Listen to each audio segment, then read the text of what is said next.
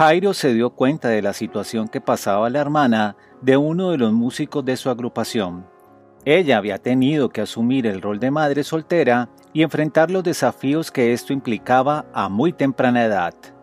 Una mujer joven llena de sueños y esperanzas se encontraba en un momento difícil de su vida. Había sido engañada y abandonada por su pareja y se encontraba sola y en estado de embarazo. A pesar de todo, ella seguía adelante con la frente en alto y con el objetivo de brindarle lo mejor al hijo que llevaba en su vientre. De esta manera, Jairo quiso plasmar en la letra de una canción la lucha y la determinación de esta mujer para salir adelante en la vida. El artista utilizó la música como una forma de homenajear a todas las mujeres que como ella enfrentan los desafíos de la vida con coraje y fuerza. La canción fue grabada con la voz de Jairo y rápidamente se convirtió en un éxito, en un himno para todas las mujeres que se sentían identificadas con la historia.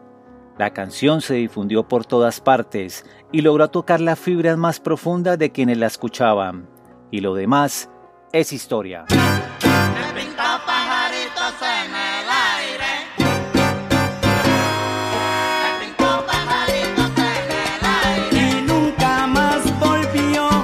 La música puede ser una herramienta poderosa para procesar nuestras emociones y para conectarnos con otras personas.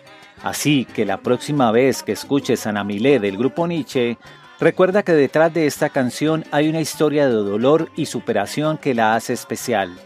Es un recordatorio de que aunque la vida pueda ser difícil, siempre hay una luz al final del túnel si se tiene la determinación y el coraje para seguir adelante para la quinta temporada del podcast El Conferencista, Carlos Libreros. Contáctame para amplificar tus ideas con storytelling y soluciones disruptivas.